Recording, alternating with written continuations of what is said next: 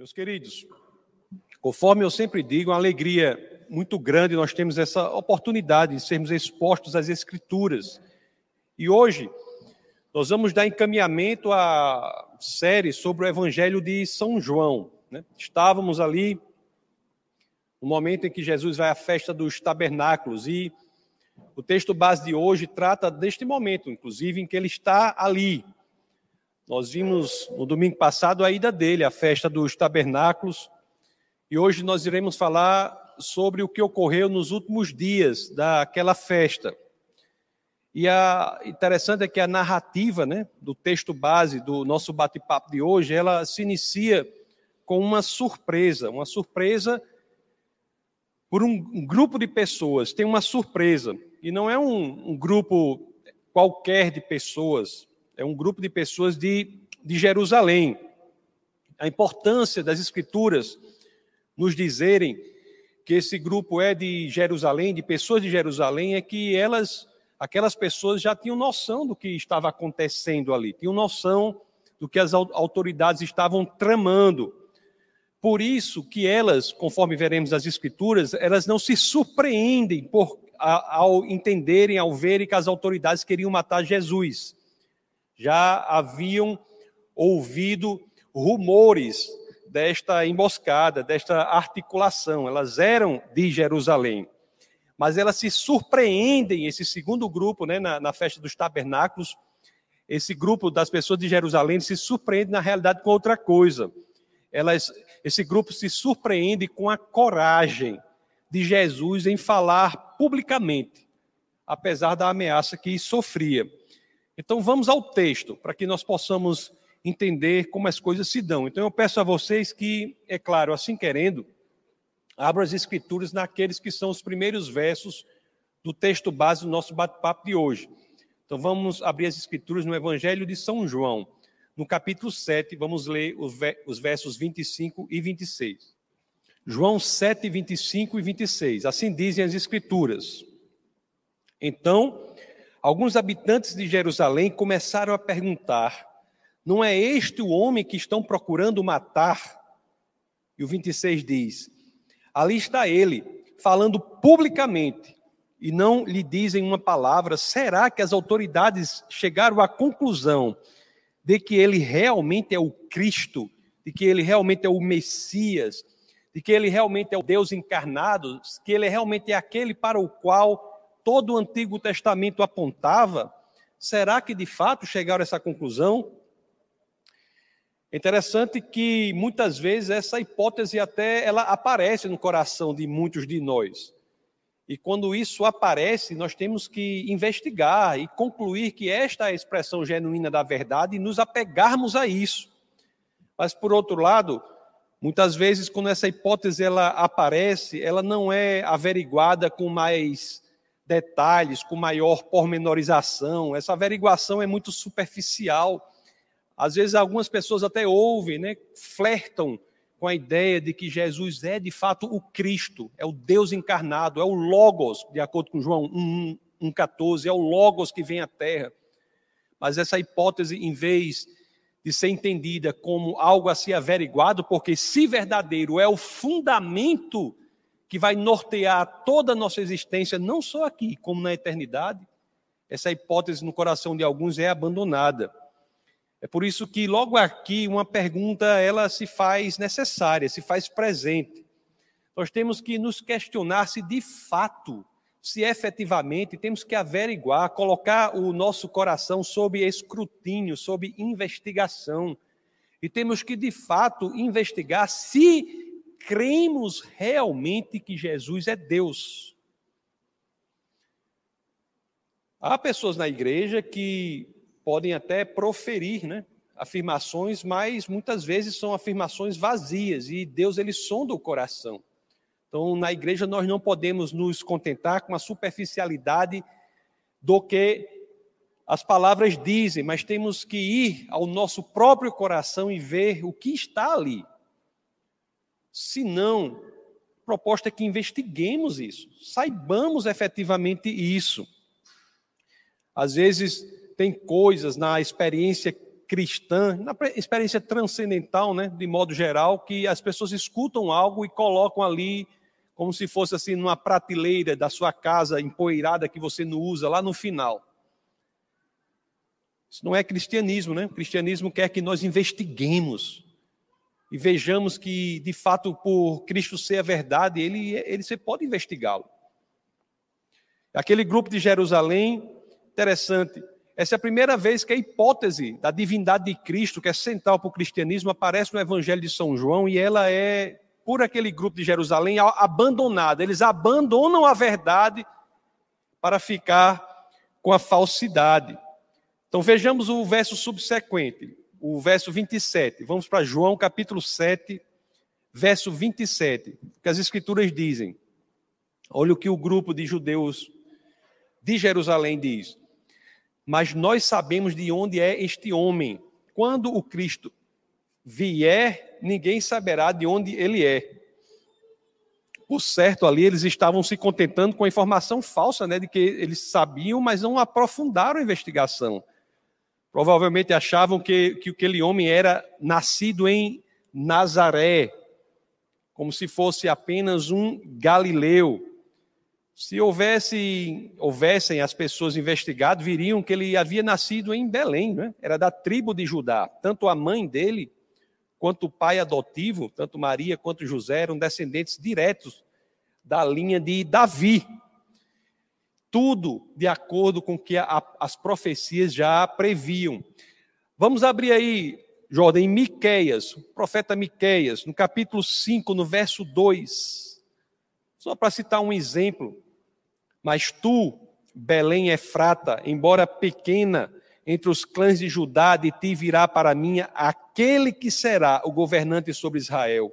Suas origens estão no passado distante, em tempos antigos então, só para citar um exemplo aqui de como as profecias apontavam para um lugar e eles ali certamente acharam que Jesus vinha de Nazaré, ou conforme iremos ver aqui nas Escrituras, talvez até soubessem, mas sua ignorância não era, fal, não era fruto, consequência da falta do conhecimento, mas era consequência da vontade de não querer saber aquilo que sabiam. Eu vou falar sobre isso.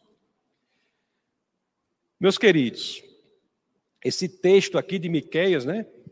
É, inclusive é um que os chefes dos sacerdotes e, e, os, e os homens da lei, eles citam lá para dizer de onde o Messias havia de vir. Eles citam lá em Mateus, não vamos abrir, mas está lá em Mateus capítulo 2, 5 a 6, se assim vocês quiserem. Mas o que tudo isso nos diz aqui? Isso nos coloca, o que é importante é que isso nos coloca diante dessa situação de tomarmos uma decisão. Há uma pergunta, que essa pergunta tem que martelar o nosso crânio, martelar o nosso coração a todo tempo e temos que nos posicionar diante disso. Quem é Jesus Cristo para você? Quem é Jesus Cristo para você? Olha, é interessante que a resposta para isso. João, você poderia ligar, aumentar esse ar-condicionado aqui, por favor? É interessante que alguns dizem assim, alguns dizem se contentam com o seguinte, dizem assim, Jesus pode ser até um grande mestre. Quando nós perguntamos quem é Jesus, é uma pergunta que vai ao nosso coração para que saibamos se ele, se temos de fato o entendimento de que ele é Deus. Porque outras coisas, embora aparentem ser boas, não são suficientes para a nossa experiência cristã. Você pode dizer assim, ele é até um grande mestre, é um grande líder, é um exemplo a ser seguido. Mas se entendermos apenas isso, que Jesus é um grande mestre, um grande homem, um exemplo, isso não é suficiente para a nossa experiência cristã. É importante que, de fato, nós tenhamos a convicção e hajamos de acordo com essa convicção de que Ele é Deus. Sem esse entendimento, meus queridos, contra o qual os judeus de Jerusalém, aqui neste exemplo que lemos, se insurgiam contra esse entendimento, não há cristianismo genuíno. Aliás, sem nós entendermos o nosso coração e aceitarmos que Jesus é Deus, não há como entendermos nada do Novo Testamento. Não há como entendermos nada da experiência cristã. Tão engraçado que esse grupo aqui se insurgia contra isso no próprio coração, né?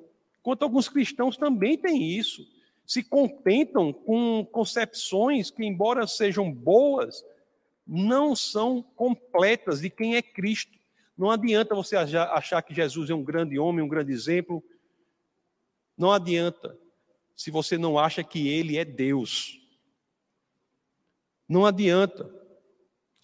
Imagina que eu, aqui na posição em que eu sirvo a esta igreja como pastor, como é que eu poderia ter a coragem de chegar para vocês e dizer assim: Jesus é a solução para os seus problemas, se eu não tivesse a convicção de que Ele é Deus? Como eu poderia dizer isso? Como eu posso ter a convicção proveniente do fundo da minha alma, do, das profundezas do meu ser, ter a convicção de chegar para você e dizer com toda certeza: Jesus pode curar as feridas da sua alma, se eu não tivesse a convicção de que Ele é Deus? Como posso dar sentido à experiência cristã se no nosso coração nós não tivermos esse entendimento? Como eu posso dizer para a pessoa, como podemos, quaisquer um de, de nós, quais, qualquer cristão, como podemos chegar, orar por alguém, impor as mãos sobre uma pessoa e dizer que Jesus é a cura para qualquer que for enfermidade? Como podemos fazer isso se ele não é Deus? Se ele não é Deus, como é que nós podemos fazer isso? Como é que eu posso sugerir assim, com tranquilidade, com convicção, para você ou para qualquer pessoa, entregue a sua vida a Jesus, se eu não tiver a convicção de que Ele é Deus? Como eu posso dar sentido, portanto, à experiência cristã, se nós não tivermos a convicção de que Ele é Deus? É por Ele ser Deus, é que Ele se qualifica para ser alguém a quem nós adoramos, a quem damos a nossa vida em cujos pés entregamos todas as nossas dificuldades. Por quê? Porque Ele é Deus. Não adianta a superficialidade de achar que é uma grande pessoa, grande homem, grande exemplo, como, por exemplo, os muçulmanos acham, se nós não entendemos que Ele é Deus. Pois é, meus queridos, na obra, né, foi muito importante na minha conversão, eu venho do ateísmo, né, e converti para o cristianismo. Uma obra que foi muito importante foi a obra que muita gente conhece, chamada Cristianismo, é, é traduzido por Cristianismo Puro e Simples, de C.S. Lewis. E ele escreve uma coisa nessa obra que eu vou pedir licença para vocês, pouca, poucos, uns parágrafos, vou pedir licença para vocês, para vocês entenderem a perspectiva dele sobre isso. Olha como ele diz assim, assim diz C.S. Lewis, abre aspas, Estou tentando impedir que alguém repita a rematada tolice dita por muitos a seu respeito, né? a respeito de Cristo. Qual é a tolice? Estou disposto a aceitar Jesus como um grande mestre da moral, mas não aceito a sua afirmação de ser Deus. Essa é a única coisa que não devemos dizer. Um homem que fosse somente um homem e dissesse as coisas que Jesus disse, não seria um grande mestre da moral, seria um lunático, no mesmo grau de alguém que pretendesse ser um ovo cozido, ou então o diabo em pessoa. Faça a sua escolha. Ou esse homem era e é o filho de Deus, ou não passa de um louco ou coisa pior. Você pode querer calá-lo por ser um louco, pode cuspir nele e matá-lo como a um demônio, ou, ou pode prosternar-se a seus pés e chamá-lo de Senhor e Deus. De que adianta, meus amados? E eu sempre tenho essa obrigação de falar essas coisas, algumas duras, porque o Evangelho traz mensagens assim, mas de que adianta alguns de nós, dos que estão aqui, possivelmente, dos que ouvem, e certamente dos que estão aí no mundo, alguns de nós, como aqueles do grupo lá de Jerusalém, que até consideram, flertam com a ideia de ele ser Deus, mas não deixam isso inundar a própria alma, inundar o próprio ser, ressignificar a própria existência. A conversão é descrita por nascer de novo. É você entender que Cristo ser Deus, o qualifica para nós entregarmos a nossa vida a Ele e nós não mais nós, nós não mais iremos nos identificar senão com algo que traga Cristo para a nossa própria vida. Cristo, por ser Deus, ele vem habitar naqueles que são cristãos. É a única religião do mundo em que você não vai até Deus. O cristianismo diz que Deus vai até você. Meus queridos, às vezes, meus amados, o que falta é a predisposição para cavar mais fundo, ir mais longe, investigar com mais detalhes. Porque um problema é quando nós não sabemos que Jesus é Deus, mas há um problema que eu desconfio que é mais comum do que a gente imagina. É de pessoas que até sabem ou lá no fundo, ao investigar o coração, sabem que Jesus é Deus, mas não querem levar essa ideia adiante. É como se fosse assim uma dimensão mais profunda da ignorância.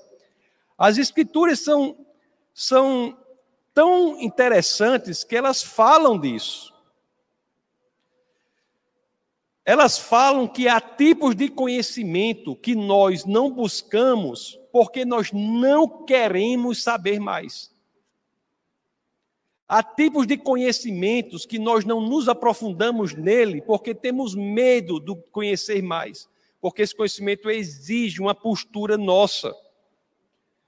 Olhe, na segunda epístola de Pedro, segunda de Pedro, capítulo 3, verso 15, vamos ver o que as escrituras dizem aqui. Olha só esse elemento que as escrituras trazem, que eu acho impressionante.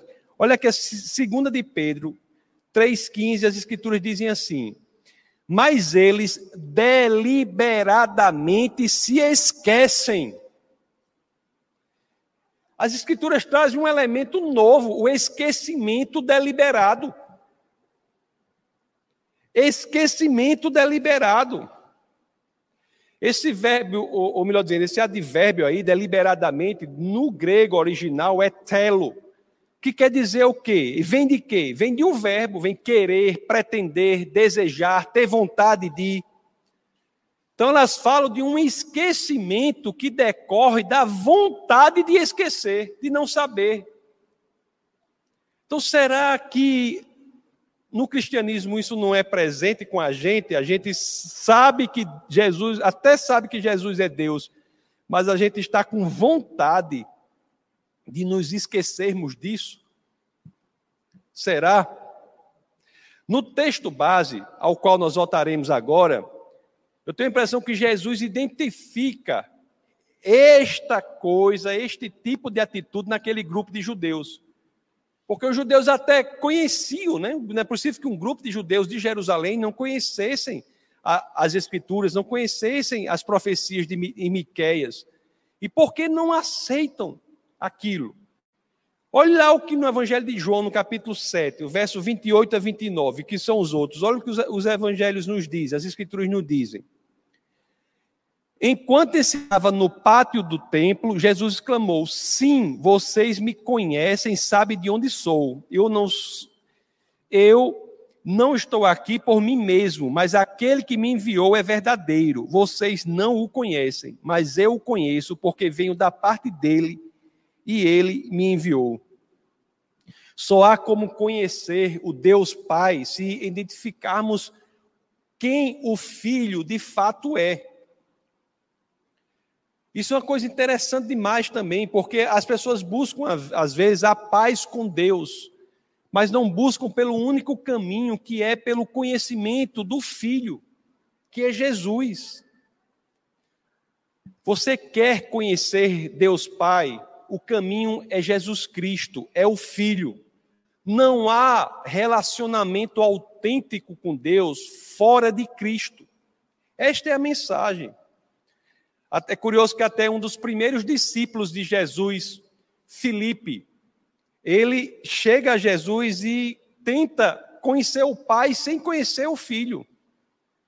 Abra aí, a gente vai ver mais no, no discurso, mas abra aí, Jordan, em João, no capítulo 14. Vamos ler os versos 8 e 9. Olhe só essa passagem com Filipe. João 14, 8 e 9. As escrituras dizem assim: Disse Filipe, Senhor, mostra-nos o Pai, e isso nos basta. Aí olha a resposta de, de Jesus. Você não me conhece, Felipe, mesmo depois de eu ter estado com vocês durante tanto tempo? Quem me vê, vê o Pai. Como você pode dizer, mostra-nos o Pai? Assim, né? As Escrituras estão o tempo todo nos ensinando. Jesus é Deus, é a revelação de Deus. Vamos crescer em intimidade com Cristo, conhecer a Cristo, e isso é crescer em intimidade com Deus Pai, com o Pai. Isso é reconectar-se com Deus. Agora, sabemos que ser discípulo de Cristo envolve um custo. Envolve um custo. Um custo que pode ser traduzido principalmente por desejar ser transformado de dentro para fora. Existe um custo.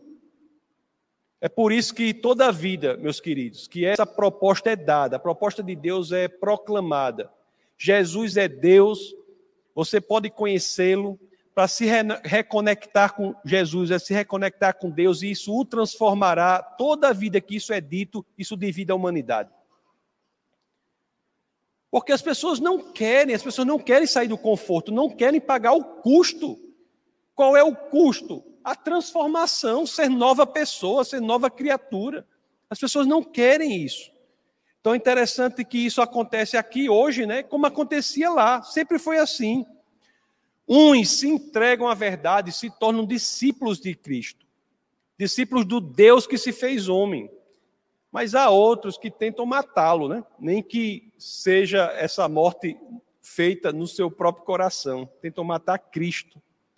Olha, voltemos ao texto base para que nós vejamos. Lá em João 7, vamos ler dos versos 30 ao 32. Vejam essas ah, verdades, dividem a humanidade. Olha o que as escrituras dizem. Então tentaram prendê-lo, mas ninguém lhe pôs as mãos, porque a sua hora ainda não havia chegado. Jesus, né, a gente só fazendo um parênteses aqui, Jesus quando morre, ele morre por, voluntariamente. Outra coisa importante do cristianismo, ele morre voluntariamente por nós, ele se entrega a nós. É interessante que quando lemos o relato da morte de Jesus, o advérbio da forma como ele brada, como ele grita no momento da morte, diz tudo. Que diz assim: bradou em alta voz. Como é que alguém torturado, cuspido, está, vai ter, vai, ele não morre como um perdedor, ele morre como um vencedor. Ele não morre como perdedor, ele brada em alta voz como alguém que vence. Eu gosto, eu gosto muito de esporte, né? Gosto de jogar basquete, gosto de jogar tênis. Eu nunca vi nesse tempo todo eu jogando aí, pessoal, a pessoa bradando em alta voz quando perde o jogo. Comemorando, nunca vi. Já vi quando ganha. Nunca vi. Então, o que diz aqui? Ó, ninguém lhe pôs as mãos porque a sua hora ainda não havia chegado. O 31 diz: Assim mesmo, muitos dentre a multidão creram nele e diziam: quando Cristo vier, fará mais sinais miraculosos do que este homem fez? Ou seja, a multidão, as pessoas ficam divididas. Aí a conversa chega à liderança, né, aos fariseus. e esse verso 32, João 7, 32, eu acho que é um dos poucos momentos assim que fariseus e saduceus, né, que, que, que estão entre os chefes dos sacerdotes, eles concordam em alguma coisa, né? Porque o 32 diz assim: os fariseus ouviram a multidão falando essas coisas a respeito dele. Então, os chefes dos sacerdotes, né, os saduceus, e os fariseus enviaram guardas do templo para o prenderem.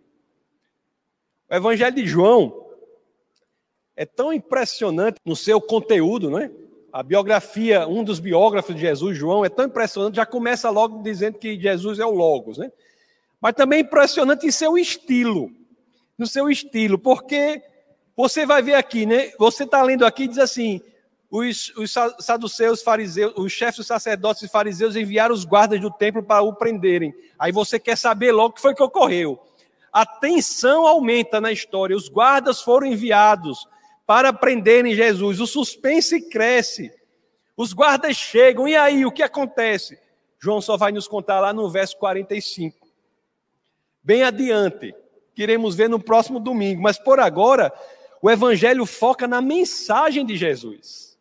Os guardas chegam lá, lá no verso, próximo domingo, verso 45, nós iremos ver o que acontece. Mas interessante que, a, que, que vamos focar o, na mensagem de Jesus. Os guardas vão e Jesus traz naquela situação, diante dos guardas, diante da multidão, diante de, de, de, pessoas que eram de Jerusalém e de todos os outros lugares, a festa dos tabernáculos, uma festa que reunia todos, é uma das três festas mais importantes do calendário judaico, e segundo Joséfos, o historiador, é a mais importante e a mais santa de todas, todos estavam ali, e Jesus, naquela situação, ele traz um dos avisos mais importantes para a igreja do Senhor.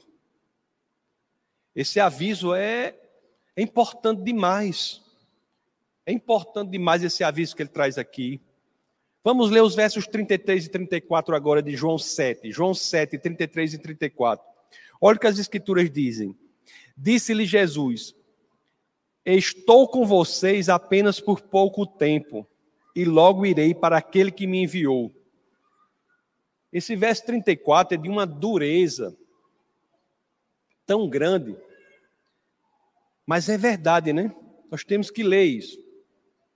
Olha o que diz o 34: Vocês procurarão por mim, mas não me encontrarão. Vocês não podem ir ao lugar onde eu estarei. Meu Deus, são verdades profundas demais essa aqui, né? São verdades que devem ecoar como bombas atômicas em nossa alma. Verdades que nos fazem tomar uma decisão. Nós temos que tomar uma decisão. É porque, mesmo quando nós não nos atentamos para os avisos de Deus por meio das Escrituras, porque Deus está nos avisando, nós não poderemos em nenhum momento dizer que não fomos advertidos das consequências das nossas escolhas. Haverá um momento em que procu alguns procurarão por Jesus e ele não estará ali. Haverá um momento em que isso ocorrerá. Eu acho que a explicação disso não pode ser mais bem estruturada ou mais bem oferecida do que nós vemos lá no livro de Provérbios, no capítulo 1. Vamos ler os versos 28 a 33, para você ver a dureza dessa mensagem aqui, dessa passagem. Mas toda a vida que Jesus ele fala sobre algo, ele dá a saída, né? Vamos ver a saída aqui também. Olha só o que Provérbios nos diz. Provérbios 1, é capítulo 1 de Provérbios, 28 a 33 as Escrituras dizem: Então vocês me chamarão, mas não responderei, procurarão por mim, mas não me encontrarão. Visto que desprezaram o conhecimento e recusaram o temor do Senhor, não quiseram aceitar o meu conselho e fizeram pouco caso da minha advertência. Comerão do fruto da sua conduta e se fartarão de suas próprias maquinações pois a inconstância dos inexperientes os matará, e a falsa segurança dos tolos os destruirá. Mas quem me ouvir viverá em segurança e estará tranquilo, sem temer nenhum mal. Meus queridos, de tudo que falamos nas igrejas, este aqui é o cerne da mensagem da salvação de tudo que falamos. Nós falamos várias coisas nas igrejas, né? Casamento, criação de filhos, santidade. Várias coisas são importantes. Mas as escrituras aqui ou acolá, elas voltam para o cerne da mensagem da cruz. Deus avisa do que irá ocorrer, mas ele dá a saída, ele dá a solução. Quem me ouvir quem me ouvir viverá em segurança. Então, podemos olhar para isso de duas formas. Né? Podemos achar a mensagem muito dura, de fato é. Mas também podemos nos alegrar com as boas novas. Nós todos aqui, que estamos aqui presentes hoje, e os que nos ouvem pela internet nesse momento, estamos ainda entre os que podem ouvir o convite de Deus. E não poderem, chegará um momento e que não haverá mais essa possibilidade. Mas a janela da misericórdia ainda está aberta.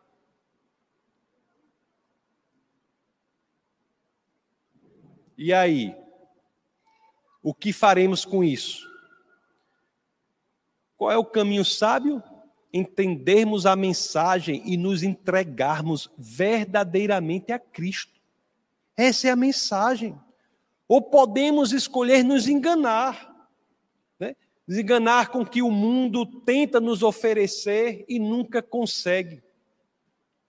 Essa virose aí que ocorreu na humanidade, no planeta, né, recentemente, é um exemplo do quão frágeis são né, os conhecimentos e as forças humanas diante das suas próprias, da consequência da, da vida da própria humanidade. Alguns judeus aqui, conforme iremos ver no texto base hoje, assim como muito, muitos, muitos outras, muitas outras pessoas hoje em dia, pegam toda a mensagem sobrenatural de Deus e, em vez de se entregarem a ela, vivenciarem esta mensagem, tentam colocar tudo na moldura do natural. Olha aqui o verso 35 e 36. Vamos voltar ao texto base, João 7, 30, 35 e 36. As escrituras dizem assim: Os judeus disseram uns aos outros: Aonde pretende ir este homem que não possamos encontrar? Para onde vive o nosso povo espalhado entre os gregos a fim de ensiná-lo? Em vez de entender a, o elemento espiritual da mensagem de Cristo, de Jesus, começam a dar elementos de naturalidade, traduzir na pobreza da naturalidade, quando a mensagem tem índole sobrenatural. Para onde vai? Será que ele vai. Em outras palavras, o que é que estão perguntando aqui? Será que esse judeuzinho aí está dizendo o quê? Que ele vai, ele, vai, ele vai fazer parte da diáspora? Estará com os outros judeus aí pelo mundo? Quando fala grego aqui, é não judeu. Interessante que a palavra né, de Deus vai aos não judeus. Mas eles tentam naturalizar tudo. E o 36 diz: O que ele quis dizer quando falou? Vocês procurarão por mim, mas não me encontrarão. E vocês não podem ir ao lugar onde eu estarei. Meus amados irmãos, tenho que enfatizar isso, né, que é o cerne do evangelho. Eu não posso me furtar a deixar isso claro, sublinhar isso. Tenho que deixar claro. Meus amados, se há uma oração que eu faço, é que nenhum de nós possa estar entre aqueles aos quais Jesus se referiu quando disse: Vocês procurarão por mim, mas não me encontrarão. Eu não posso imaginar o quão terrível isso pode ser. O quão terrível isso pode ser. Um grande teólogo do século I, né, Agostinho de Hipona, conhecido por Santo Agostinho, uma vez ele escreveu algo sobre isso, que diz assim: vou ler só um parágrafo para vocês, eu peço mais uma vez licença para isso. A vida sem Jesus é como um jardim seco, assando ao sol. É tolice desejar qualquer coisa que conflite com Jesus. O que o mundo pode dar a você fora de Jesus? Sua ausência é um inferno, sua presença é o paraíso. Realmente, né? A gente fica pensando o que o mundo pode nos dar fora de Jesus. Muitos procuram definição de inferno. Né? E muito, muito pouco se prega sobre inferno. Né? Jesus, eu acho que pregou mais sobre isso do que muitos hoje. Mas aqui está uma definição boa de inferno, tanto no que diz ao texto base, quanto no que Agostinho falou. Sabe uma definição boa de inferno? Lugar sem Cristo. Lugar sem Cristo. Lugar onde as pessoas procurarão por Ele, mas Ele ali não mais estará. As boas novas são: Deus nos convida para outro lugar, o paraíso. Essa é a mensagem. Deus nos convida para outro lugar. E, meus amados, se vocês olharem bem, analisarem bem, vocês vão ver que esse convite é mais valioso do que ouro e diamante. E o homem sábio pensa sobre a sua eternidade. O tolo não. O sábio pensa sobre a sua eternidade. Então não sejamos tolos, meus amados, vocês que estão aqui, vocês que me ouvem. Temos que decidir já. Se não decidimos, que decidamos já, entreguemos nossa vida ao Senhor. Sabe uma das tolices maiores que algumas pessoas têm? Acham que viverão muito tempo. Como é que sabe? Pode até viver. Mas com base em quê? Porque com base em quê acham que, que podem decidir amanhã por Cristo? Pode decidir daqui a 48 horas. Com base em quê? Que racionalidade é esta que lhe permite dizer que você tem 48 horas para decidir por Cristo? Você sabe?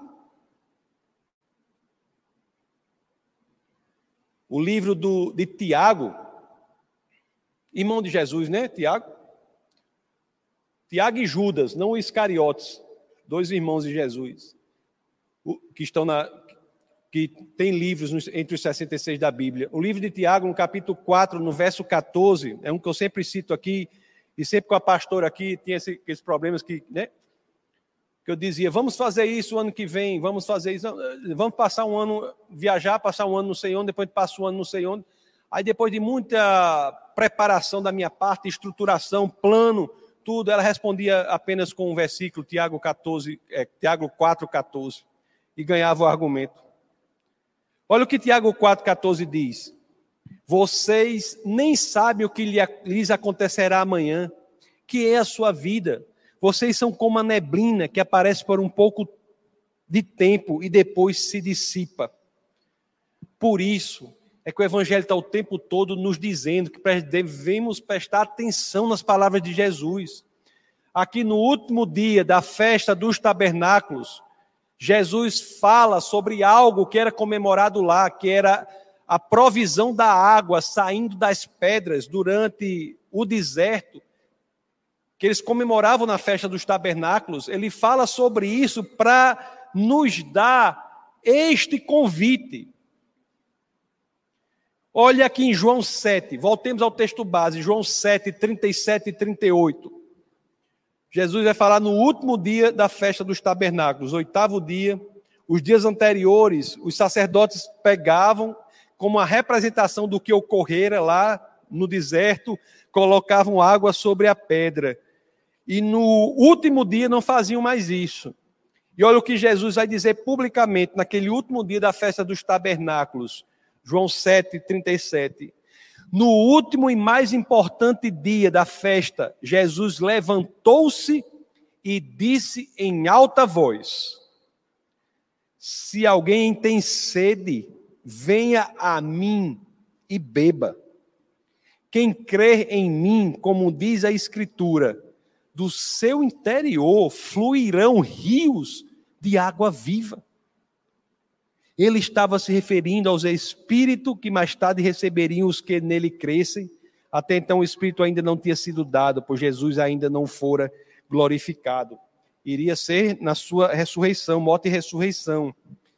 A promessa aqui, meus amados, de Jesus não é apenas para o suprimento da alma, não é apenas para que sejamos supridos. Você está vendo que é uma promessa de superabundância rios de água viva fluirão do seu interior, para que não apenas sejamos salvos, mas também vivamos para fazer com que outros sejam abençoados pela palavra da salvação, sejam abençoados por aquilo que nos tornamos ao entregarmos a nossa vida ao Senhor. Desde a Grécia até hoje, filósofos de todas as estirpes, de todas as naturezas, eles patinam como crianças sobre essa questão. Como podemos encontrar paz?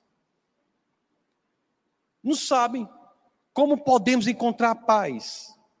Como podemos encontrar, preencher isso que falta em nossa vida?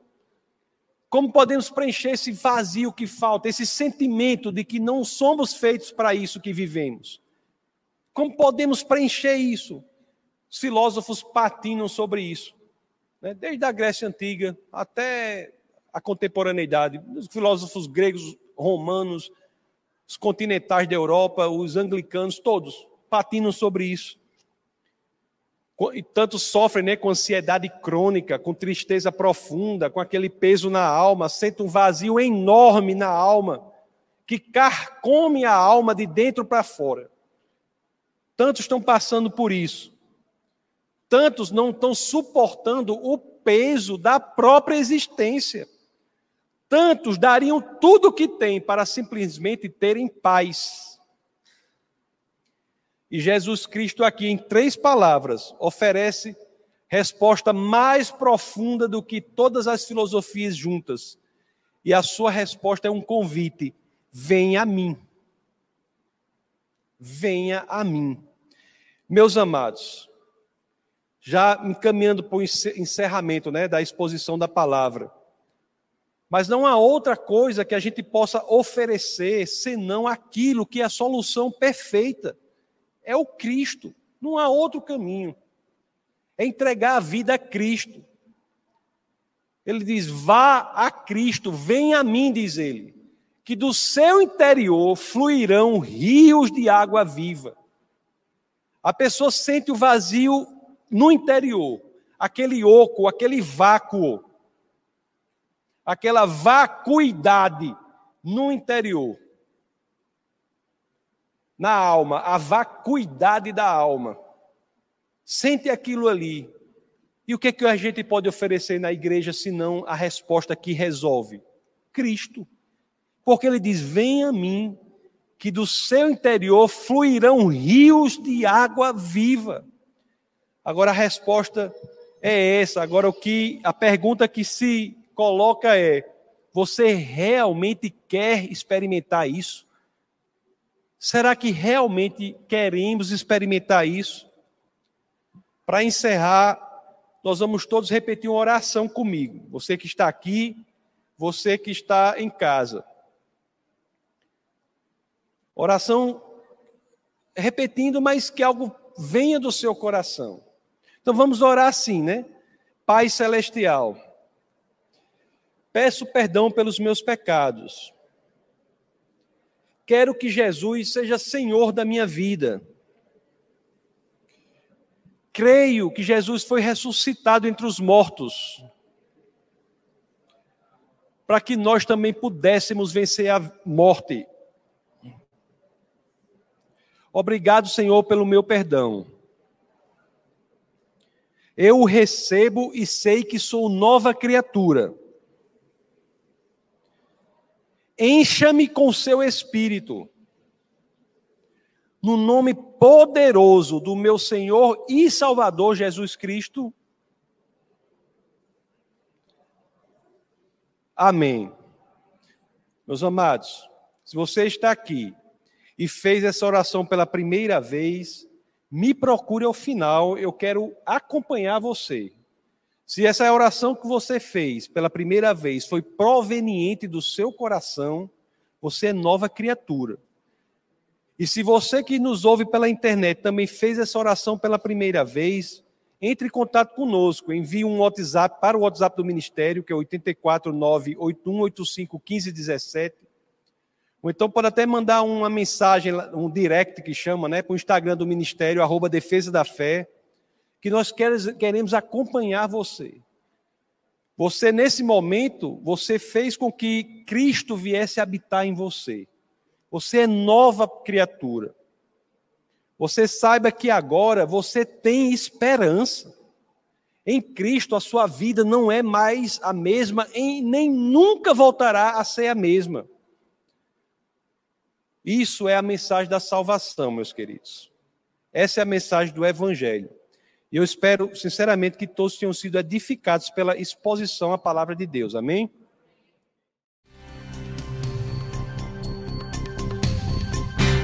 Essa foi uma produção do Ministério Internacional Defesa da Fé, um ministério comprometido em amar as pessoas. abraçar a verdade e glorificar a Deus. Para saber mais sobre o que fazemos, acesse defesadafé.org.